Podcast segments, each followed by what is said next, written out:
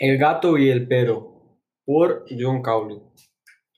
En una casa pequeña, en un pueblito, en las montañas, hay un gato y un perro.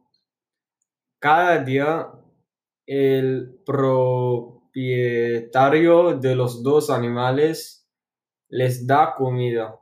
La comida es buena y los dos les gusta la comida. Pero cuando levantan ven que no hay comida en su casa. Gritan el nombre del dueño, pero nadie responde. Buscan en toda la casa y después salen a las montañas para buscar. Pero llega la noche y no pueden buscar más. Se levantan y tienen mucho hambre y no ven su propietario.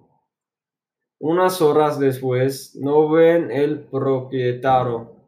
El perro dice que tiene que salir de la casa y buscar comida. El gato no quiere buscar para comida y dice que el propietario siempre vuelve con comida y no hay razón para buscar. Después que muchas horas, vuelve el perro y la, a la casa con una pequeña rebanada de pan. La rebanada es muy pequeña, pero es mejor que nada. El gato es muy geloso, pero ahora es noche y no puede salir. El, el gato pregunta al perro si puede dar un poco del pan porque tiene mucho hambre.